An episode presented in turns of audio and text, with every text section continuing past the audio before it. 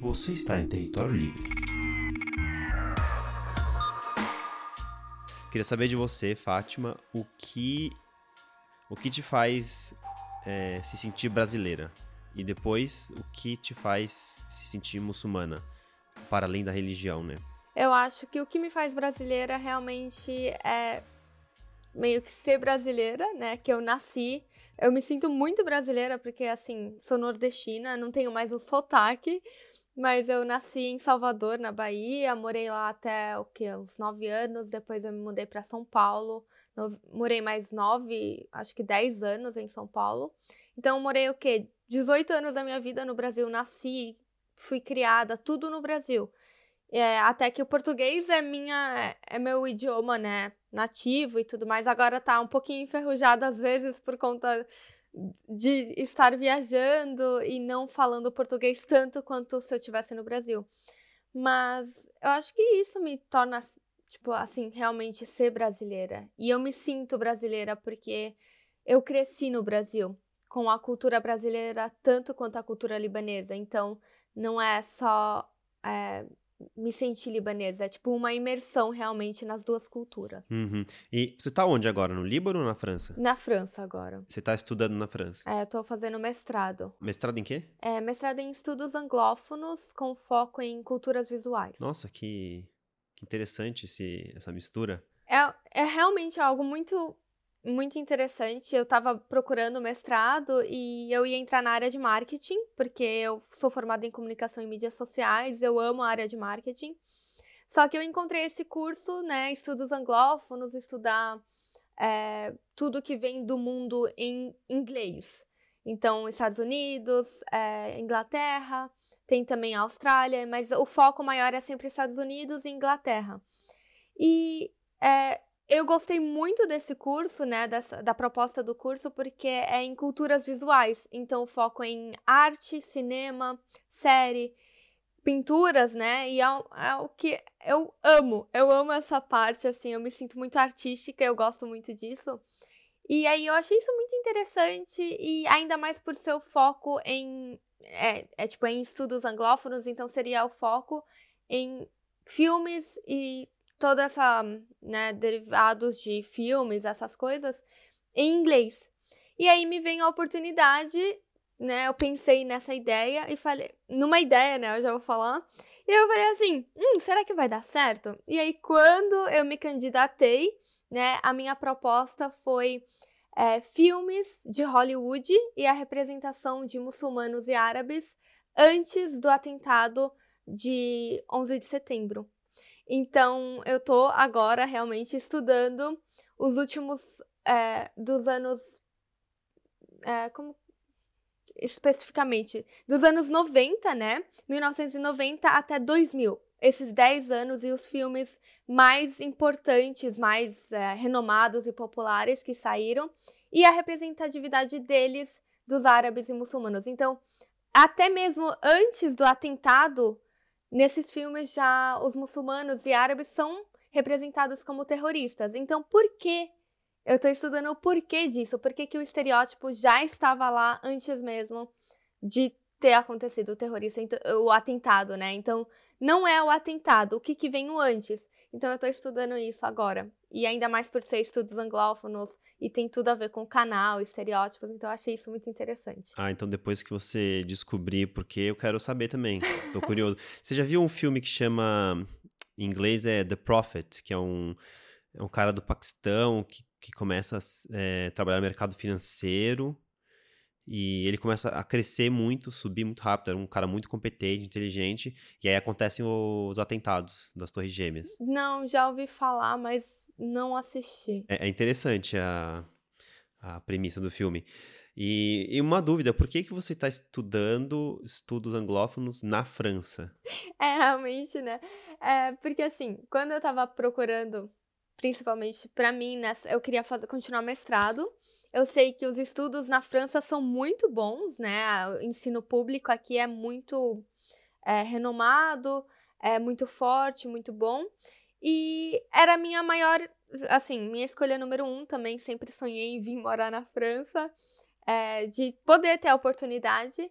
E como os, o sistema de ensino aqui é muito bom de educação, eu falei, ah, eu estava procurando por aqui mesmo. E também é mais próximo do Líbano, então, por exemplo, ir, para os Estados Unidos seria mais difícil para mim. Aqui eu estar, tipo, na Europa continua sendo um pouquinho mais fácil de qualquer, qualquer coisa, se acontecer alguma coisa, quatro horas de avião eu tô no Líbano, então perto da minha família. Tem a sensação de estar mais próximo ainda também. E também, né, que o ensino. Então, isso foram os dois maiores fatores. E também que na França é, tem muitos muçulmanos. Então, a, tipo, para ter uma vida boa, uma vida mais fácil aqui, é muito mais fácil do que em outros lugares. Então, tem acesso a comida halal, né? A comida que a gente pode comer, carne, frango. Isso facilita muito no dia a dia, não ter aquela pressão de que o que, que eu vou poder comer, o que, que eu não posso comer. Então, tem vários fatores que foram contribuindo para isso. E aí, quando eu encontrei esse curso, né, que é numa faculdade pública também, eu falei, ah, pronto, é o pacote todo. Então, é, realmente foi por conta disso. E porque a faculdade que eu estou, é, ela se chama é, Université Paris-Cité ela é antiga de Diderot. E nessa faculdade, é, eles são, eles têm um nome, né, de pesquisa. E aí eu tava vendo mais sobre, é uma das melhores faculdades na França também, então eu falei, ah, tem alguma coisa aí, né, essa parte de estudos anglófonos, tudo. E aí eu achei, ah, seria interessante e fui.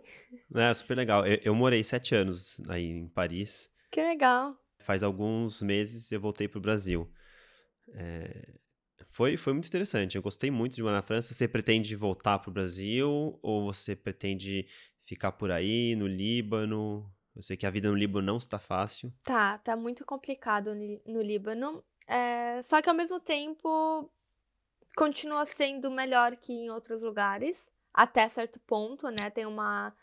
É, não uma estabilidade, não tem estabilidade no Líbano, infelizmente, é sempre é, eu sempre comento, né, com as minhas amigas, com a minha família, que no Líbano você acorda e você não sabe o que, que vai ter hoje, né? Sempre vai ter, sempre tem alguma coisa que tá acontecendo e que decai o seu estilo de vida. E é muito triste isso. Não é mais uhum. é, questão de quem tem dinheiro e consegue ter uma vida melhor e não. É tipo, falta é, gasolina o tempo todo, falta nesse, coisas básicas uhum. para o ser humano. E aí complica, mas respondendo a sua pergunta, eu não sei o que, que onde que eu vou parar, porque eu sempre falei que, ah, eu tô morando no Líbano, morei por seis anos, então, ah, não, não me mudo mais, mas eu vim parar aqui. Então eu nunca falo, nunca vou fazer alguma coisa, porque nunca se sabe.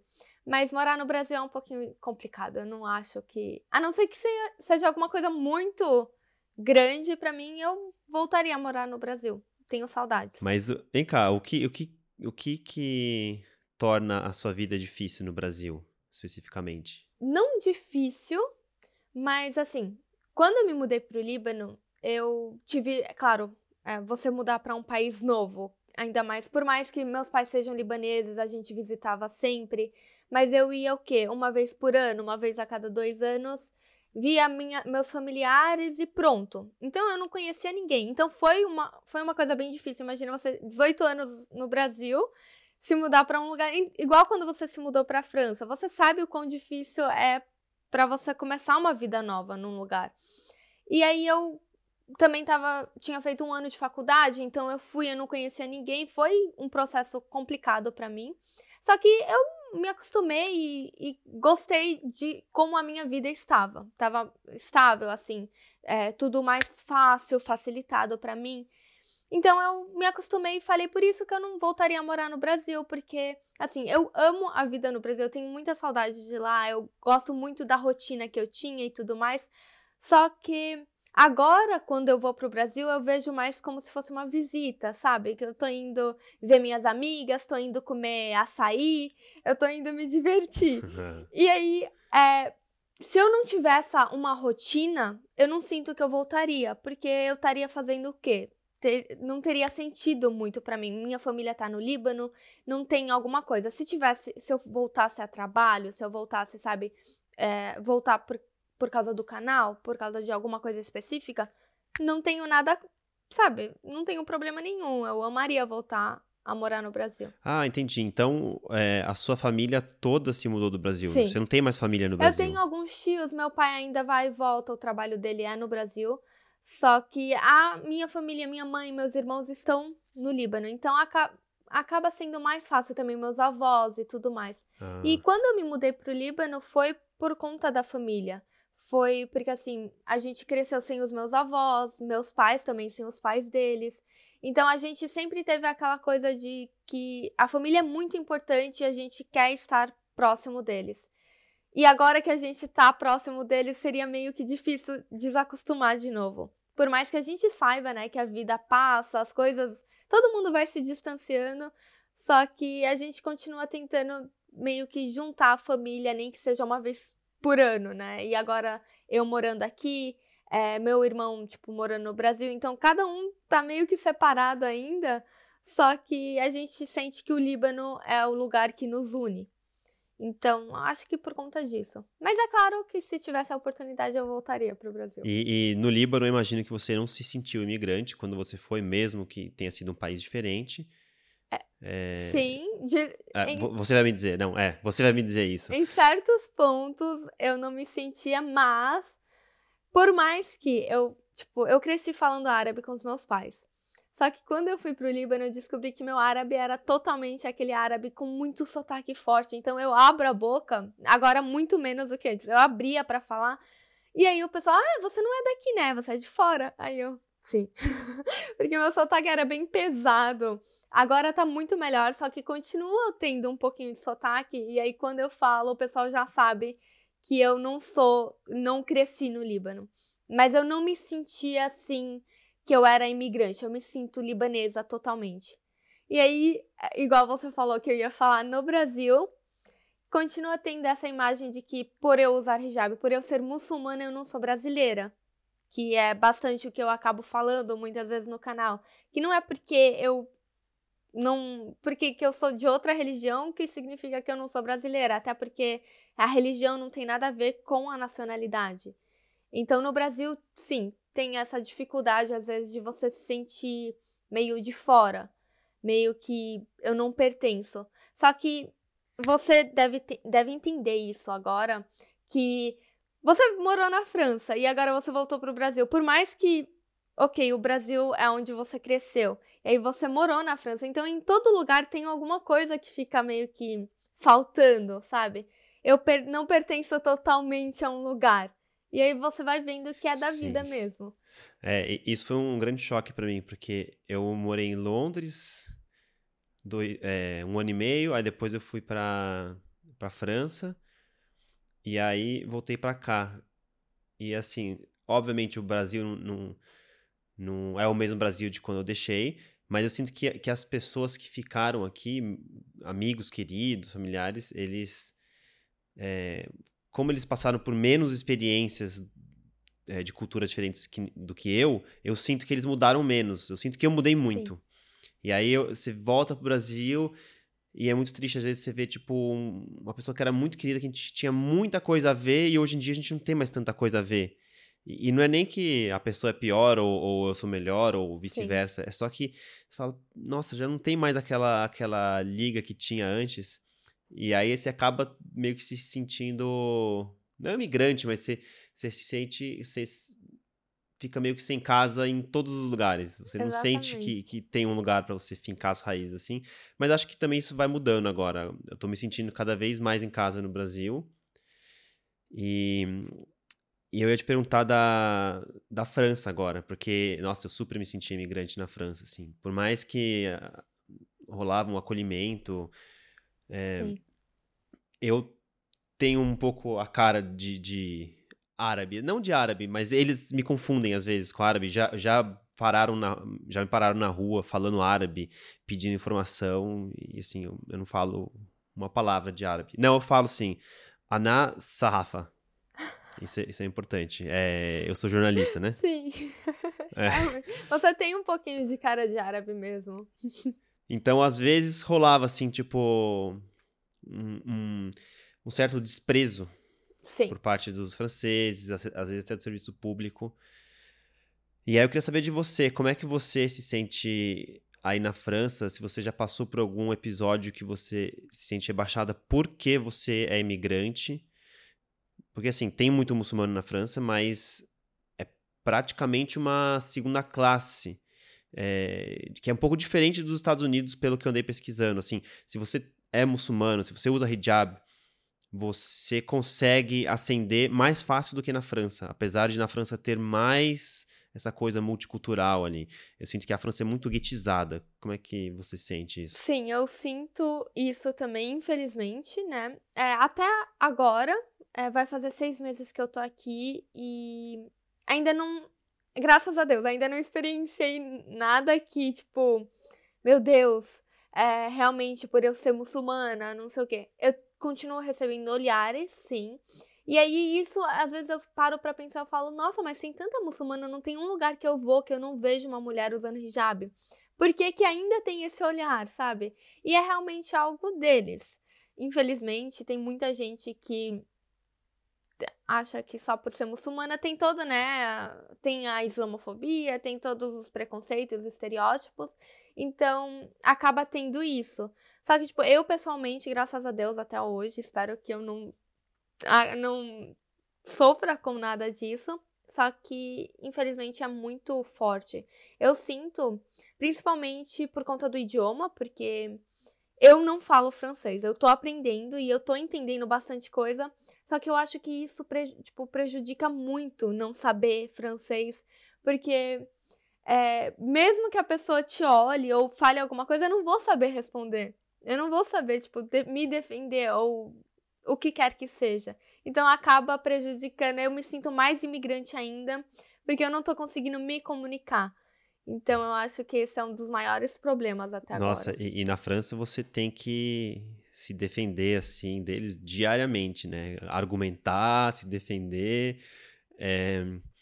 E, mas quando eu digo imigrante, não é nem pelo fato de você ser muçulmano, assim, porque eu não sou muçulmano, às vezes quando eles sabiam que eu era brasileiro, rolava um, um, uma prepotência meio velada, assim, tipo, quando o francês queria é, me explicar política brasileira porque ele achava que ele sabia melhor do que eu. E falar, sério. Tem dessas coisas realmente. É porque, assim, é por eu não ainda não me comunicar com muitos com franceses ou pessoas assim, é, eu não sei como que seria, mas só por eu já ter, por eu ser muçulmana que usa o hijab, já tem essa, onde quer que eu vá, eu já vou parecer uma imigrante para eles, entendeu? Então tem essa questão, mas de eu realmente por ser imigrante, porque também quando alguém fala comigo, por exemplo, na faculdade, perguntam de onde eu, de onde que eu sou, e aí eu fico tipo, ah, eu falo Líbano ou falo Brasil? Porque eu sou dos dois. Às vezes eu falo Brasil e depois eu passo alguma coisa do Líbano e perguntam, ah, mas então você é do Brasil ou do Líbano? Ah, dos dois. Aí eles ficam tipo, sério? Aí eu falo, sim! então tem, tipo, duas agora nacionalidades. Mas eu vejo que eles gostam bastante de brasileiros. Não sei como que é, gostam bastante e também gostam bastante uhum. de libaneses. Então eu falo, ah, pelo menos as minhas duas nacionalidades tão boas ainda aqui. É, não, brasileiro eu acho que é bem visto, assim, quase todo mundo. É, inclusive, uma vez eu tava no, no Líbano, e aí eu fui voar um drone ali perto da, de uma mesquita. Eu esqueci o nome, mas é uma, uma grande mesquita perto do, do mar ali em Beirute.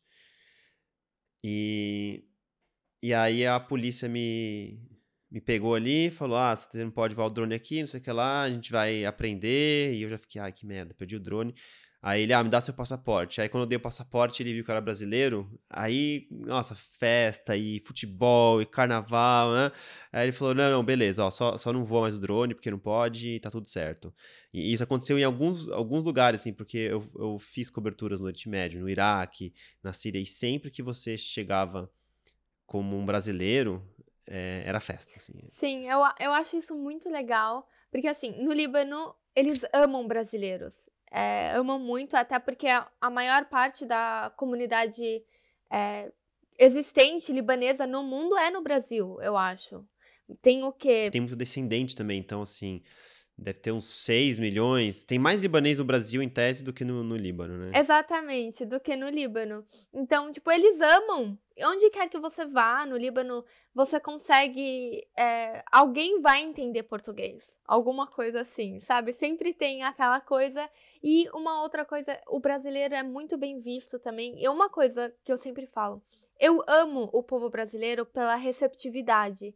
Então, onde quer que vá, eh, que eles vão também, eles são muito bem vistos e bem-vindos, porque quem quer que vá para o Brasil, eles são muito receptivos. Então, por mais que sim, tem preconceito, tem pessoas que olham torto no Brasil por conta do hijab e tudo mais, mas tem a grande parte que olha, olha por curiosidade. Aí vem me perguntar alguma coisa, ah, de onde que você é? E essas coisas eu falo, ah, do, eu sou daqui mesmo. E aí eu vou conversando, mas é por curiosidade, é, é porque, não, e como assim? E é sempre com, com um olhar, assim, muito, muito bem receptivo. Então eu gosto muito disso. Eu sinto falta disso, e aí quando você vai viajando pelo mundo, você vai percebendo que não é todo mundo que é assim. É, não. Definitivamente né? Então, não. você sente falta disso. E, e, antes de você colocar o hijab, porque você não colocou o hijab quando você nasceu, não sei se que idade você colocou, mas é, você passava por essas é, essas marcações de, de sou estrangeira aqui no Brasil antes de colocar o hijab? É, eu não lembro muito. Eu comecei a usar o hijab com 9 anos. E ah, até, tá, bem cedo. Quando, Uhum. até quando eu tava. Antes nunca senti nada, mas. é, meu nome é Fátima.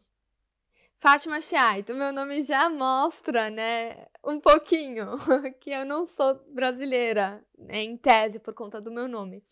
Então, sempre teve alguma coisa assim, e minha mãe na escola, quando ia, minha mãe usa hijab. Então, é, parecia ser estrangeira. Só que eu não lembro de algum acontecimento antes, até porque eu comecei a usar com 9 anos, eu já morava é, em São Paulo, né? A gente se mudou para São Paulo para ter acesso a escolas islâmicas, é, a uma comunidade libanesa também. Então eu comecei a usar o hijab numa escola islâmica, não senti a diferença totalmente até ir pro ensino médio, que aí eu não estava mais numa escola islâmica. Eu estava numa escola católica. E aí que eu comecei a sentir um pouquinho, porque eu era a única de hijab na escola. E aí o pessoal que grande parte das pessoas, como eu disse antes, é por curiosidade, por não saber mesmo, e aí vem perguntar. Só que continua tendo, às vezes, agora muito menos do que antes, só que essa barreira de que não fala com ela, ou vai que ela é rude, ou vai que. Sabe, o medo de falar. Medo de ofender e ser ofendido. Exatamente. Nossa, aliás, brasileiro é muito assim, né? Brasileiro não gosta de, de ofender e ser ofendido, então eu sinto que aqui a gente tá sempre pisando em ovos e, e dando mil voltas para evitar ofender os outros, né? Exatamente. Você tem um canal no, no, no, YouTube, não? Ah, você tem no YouTube também, mas acho que o Instagram é onde você mais usa, não é? Agora, atualmente, eu tô usando mais o Instagram. É, eu vi que você fez um desabafo ali, essa questão de você é, mostrar, as, fazer uma edição da sua vida, né? Da, das coisas que você quer mostrar, que vai para as redes sociais. E isso, no fundo, é meio tóxico, porque as pessoas vão pro Instagram e ficam vendo só a beleza da vida das pessoas, né? E aí fico falando, nossa, minha vida é uma merda, porque minha vida não é assim, né? E como é que é trabalhar com, com redes sociais, YouTube e trabalhar com um avatar que você construiu nas redes? Olha, quando eu comecei nas redes sociais, é, eu posso falar com convicção, eu fui a primeira muçulmana a falar sobre religião nas redes sociais. Eu comecei em 2016. Hum. Então, agora, graças a Deus, tem outras, né, que estão representando. Só que quando eu comecei, tinha apenas a Meg Halat. Eu não sei se você conhece ou já viu o canal dela. É, só que o foco dela maior era maquiagem, moda. E quando eu comecei, realmente não tinha ninguém que estava falando sobre religião. Hum. E até mesmo internacionalmente ainda era pouco. Em 2016, é, ainda, é, sabe, era o pico, né, de YouTube, de youtubers e tudo mais, só que não tinha ninguém, não tinha uma muçulmana. Então, quando eu comecei, foi muito difícil, porque eu, ao mesmo tempo que eu cresci bastante e muito rápido, também teve muito hate muito rápido. Ah, é. Então, por um ano e pouco, eu tava me dedicando bastante ao canal, tava focando muito nisso, tava postando muito vídeo, só que ao mesmo tempo eu tava recebendo muito hate, muitas, muitos comentários que eu ficava tipo, meu Deus do céu, medo, sabe? Medo por mim, medo pelo. Por que, que eu estou sendo ameaçada dessa forma? Então isso acaba afetando um pouquinho. É, graças a Deus, né? Eu falo, quando eu tava recebendo a maior parte, né, do hate, eu já tava morando no Líbano. Então, Hum, eu não tinha medo pela minha segurança porque eu não estava no Brasil. Então, tinha essa questão. Que eu acho triste você parar pra pensar, né? Eu estava sendo ameaçada. E aí eu tava feliz por não estar morando no Brasil porque eu não seria encontrada. Porque eu já fui ameaçada, né? Uma vez eu fiz um tour é, na mesquita do Braz. E aí nos comentários tinha pessoas falando: Ah, agora eu sei onde te encontrar. E aí eu apaguei os comentários, fiquei com medo. Eu falei: Meu Deus do céu. que loucura, né? É, Que situação.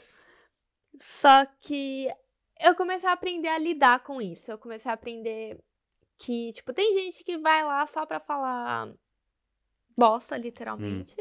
E não vai, e por mais que você tente, sabe, conversar e tal, não vai mudar a opinião dela. E muita gente sente que por estar nas redes sociais não vai ser descoberto.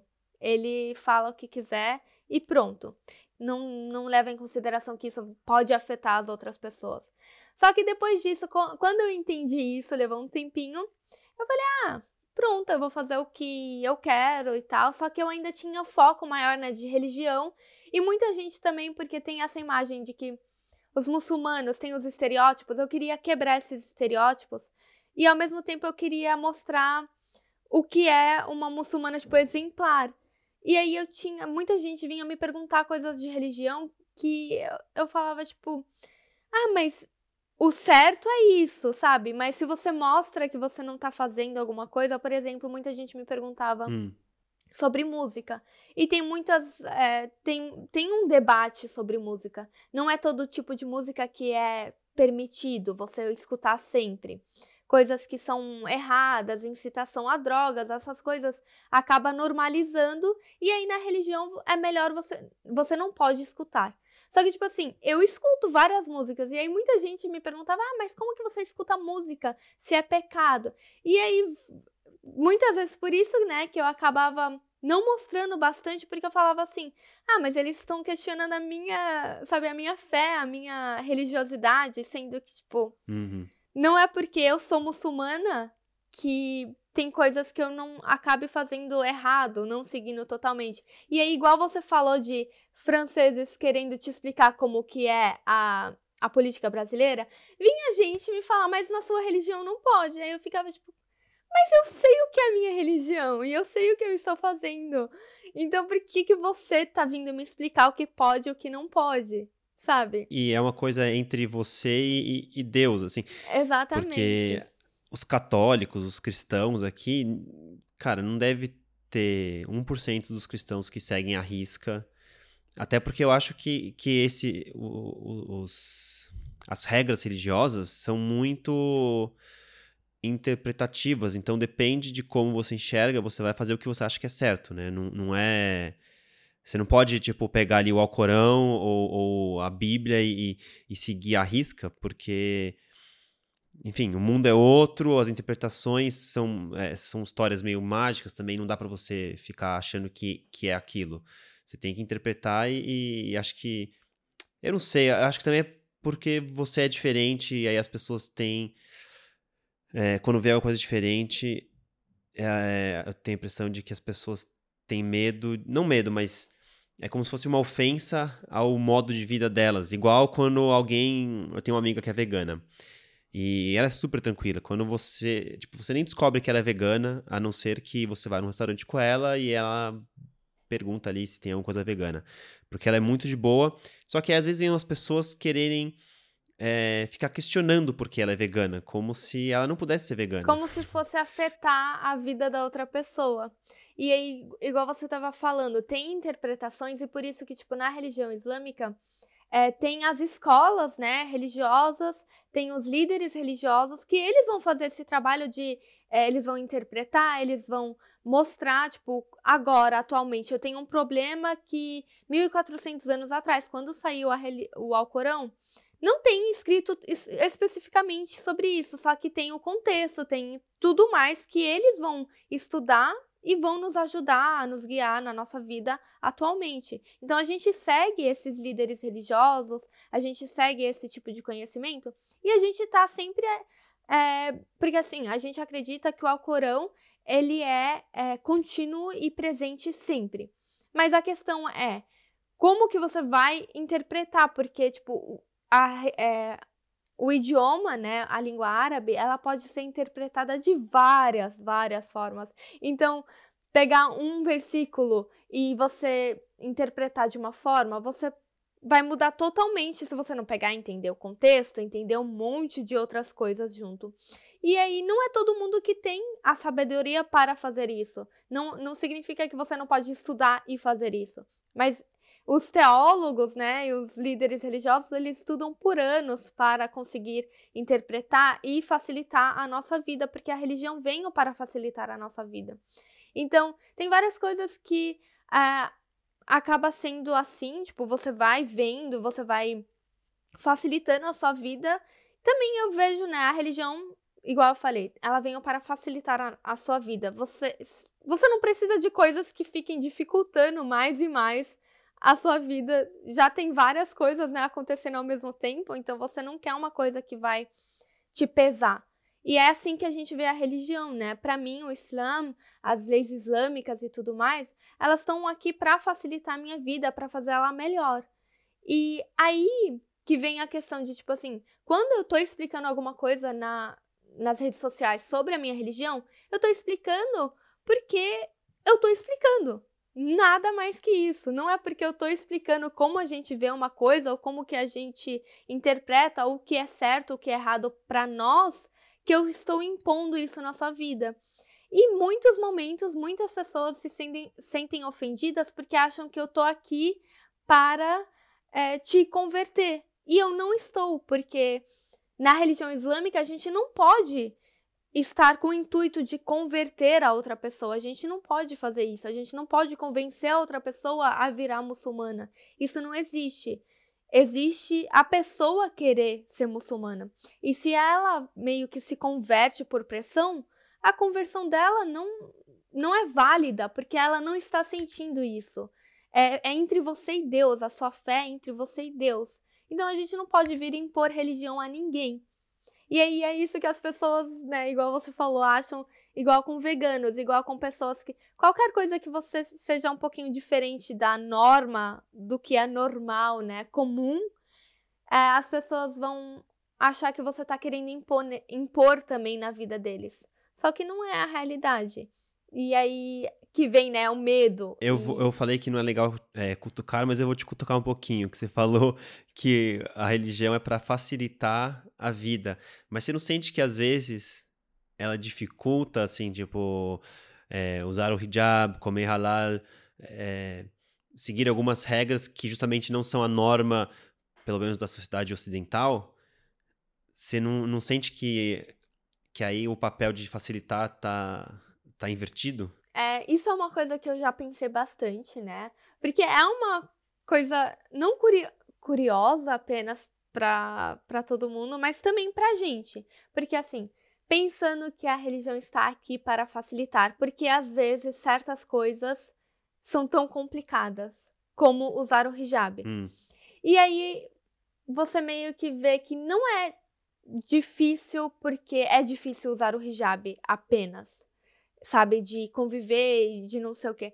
É difícil porque a sociedade faz ser difícil, o que é triste, porque é um direito meu. Então, sim, às vezes acaba sendo mais difícil, né, nas, é, na sociedade como que na sociedade ocidental. Hum, é. Só que é difícil por conta do preconceito do ser humano e não por, não por causa da lei. Então é isso que a gente acaba tendo que diferenciar o que, que é religião, o que é cultura, é uma coisa que eu sempre tento deixar muito claro, que tem muita diferença entre as leis islâmicas, o que é a religião, o que, o que são os mandamentos e o que é a cultura. Tanto a cultura árabe, tanto a cultura brasileira, tanto o que quer que seja a cultura ocidental, oriental. A cultura é uma coisa e vai afetar sim as nossas vidas. É, totalmente, né? A cultura libanesa afeta muito a minha vida, só que ao mesmo tempo ter noção de que isso não significa que é a religião. Então, uhum. Então tem coisas que a gente faz no nosso dia a dia que você pode achar que é da religião, mas não é da religião. Isso é da cultura. E aí quando as pessoas você acaba estudando mais, vendo com mais é, é, detalhes, você vê que tem diferenciação entre cultura e entre religião. Até mesmo no Brasil, né? Tipo, a cultura brasileira significa que ela, por mais que seja muito baseada nos ensinamentos cristãos, você sabe que não são todos os ensinamentos cristãos que fazem parte da cultura e vice-versa.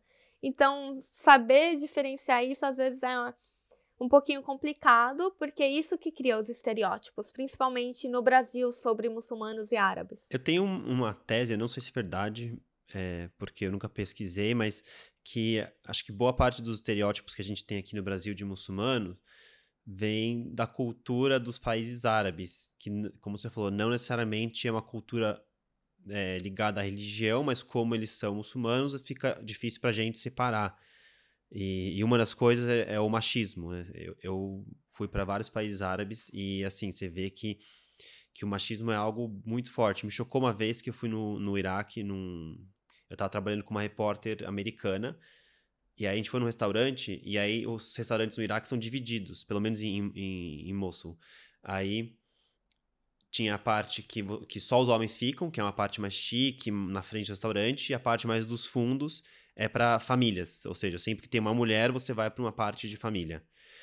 E aí a gente tava comendo lá, aí entrou uma família e sentou numa mesa de quatro, assim, sentou o pai com os filhos, e aí não tinha cadeira pra mulher, a mulher sentou no chão e ficou comendo, tipo, do prato no chão, assim, com a mão. E aí, não sei, é, eu, eu senti muita, muito muita pena dela, assim, porque obviamente ela não, não tem como sair de, dessa posição dela na, no Iraque de hoje. Talvez daqui muitos anos isso aconteça. Então, eu acho que um pouco do preconceito vem um pouco dessa cultura dos países árabes e não necessariamente da religião, né? Infelizmente, eu nunca fui para o Iraque, é, só que eu vejo, né, em outros lugares também. E até mesmo no Líbano, que sim, tem momentos, tem coisas que você vê que é muito é, coisas bem machistas. E aí é muito triste ver isso, porque também isso acaba sendo confundido, né, com a religião, igual você falou, e é grande parte dos estereótipos realmente vem por conta da cultura, infelizmente. E aí uma coisa que as pessoas sempre usam para criticar, para falar que muçulmanos, o que quer que seja, é o machismo, é, são essas questões. Só que é, eu sempre falo que também é muito importante a gente olhar para onde a gente vive e não ficar só criticando, por exemplo, quando no Brasil. Ah, mas aí você usa o hijab para agradar seu pai e você tem que trabalhar em casa, não sei o quê. Sendo que, tipo assim, no Brasil, se você parar pra ver, o machismo também é muito muito forte, muito, muito forte. Até, né, que o número de feminicídio no Brasil é, é exorbitante. E aí, eu não, não querendo, né, anular, não é porque tem machismo no Brasil que não existe no, em outros, lugar, outros lugares também, só que essa questão de que é, podemos criticar o machismo de outros lugares, mas não podemos criticar, mas a gente passa pano pro, pro que tá acontecendo aqui. E isso é muito chato porque acaba criando mais, reforçando mais, né, de que, ah, mas lá elas sofrem mais. Só que, tipo assim, é, o que você falou, sim, é muito triste e eu não concordo. Só que tem outras coisas que as pessoas usam pra dar exemplo de machismo que talvez para as pessoas pra, que estão vivendo, não exatamente o que você falou, mas tem coisas que, por ser o comum, talvez não incomode. Então, Não vou dar um exemplo. Esse exemplo não é uma coisa que eu concorde, mas, por exemplo, da. É, de, é, como que fala? Da poligamia. É um assunto, né, polêmico, né, que as pessoas sempre citam bastante. Só que, tipo assim, uma coisa que eu estava. É, eu não sei, eu estava assistindo uma coisa sobre. Eu não lembro o país, só que é muito comum a poligamia, que até mesmo a primeira esposa ela vai lá e ajuda o esposo a, a casar com outras. Uhum. Então é tão comum e elas até preferem. Então, eu pessoalmente não prefiro. No Líbano não é comum, não é aceito muito, sabe? Então você vai ver que é realmente da cultura e do que as pessoas estão não apenas acostumadas e o que elas preferem.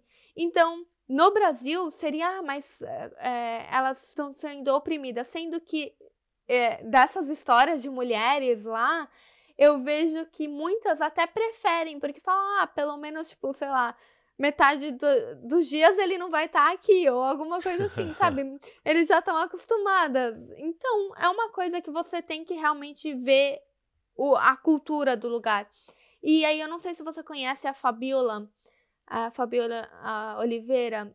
É professora? Sim. Ah, eu já, já vi é, uns, uns O conteúdo dela é muito bom, eu super recomendo para todo mundo. E ela fala bastante sobre isso. Ela já falou sobre poligamia também. Hum. Ela fala sobre como em outras culturas não é apenas aceito, mas elas estão tão acostumadas e elas preferem. Então é realmente estudar a cultura. A gente não pode pegar e impor a nossa cultura nos outros. Não é porque para você isso é aceitável, não é aceitável ou é aceitável que para todo mundo também é, ou para todo mundo também deveria ser. E aí é diferenciar, né? Não é porque eu gosto disso que todo mundo tem que gostar. E isso a gente aceita quando é coisas pequenas. Mas aí quando são coisas tipo estilos de vida, a gente acaba criticando mais rápido. Não é porque, por exemplo, uma coisa boba, mas na religião islâmica a gente não pode beber. Bebidas alcoólicas são proibidas. Uhum. Então, não é porque, para mim, bebidas alcoólicas são proibidas, são coisas ruins que eu não quero na minha vida, que não é porque eu vou pegar, não é porque você bebe que eu vou te xingar e falar, ah, você tá vivendo errado e não sei o quê. É saber respeitar o estilo de vida das outras pessoas também. E aí, sim, tem coisas que são grandes, tipo machismo, violência, essas coisas, isso não. A gente não vai falar, ah, mas tem que aceitar. Isso eu não concordo. Sim, é, é crime praticamente em qualquer país. Né? É, crimes, crimes continuam sendo crimes. É. Mas tem coisas de estilo de vida que tem pessoas que aceitam porque gostam, porque para eles é o normal. Que para você pode parecer coisa de outro mundo, sabe? Por exemplo, aquele exemplo bobo de tomar banho. O brasileiro toma muito banho. e, e tá tudo bem. Não, é, não significa que. É, mas a gente é. Eu sinto isso, né? A gente é muito limpo. Uhum. É, eu falo por ser brasileira, né? Eu gosto de tomar banho. Se eu não tomo banho todo dia, eu sinto que tem alguma coisa errada. E aí, até mesmo aqui, no frio, eu falo, não, mas eu tenho que tomar banho todos os dias. Então, tem isso que é cultural. E você não cansa, às vezes, de falar sobre religião? Você não, não, não quer falar sobre outras coisas, assim, nas redes? Sobre cinema americano? É, foi, foi exatamente sobre isso, né, que eu postei agora esses dias.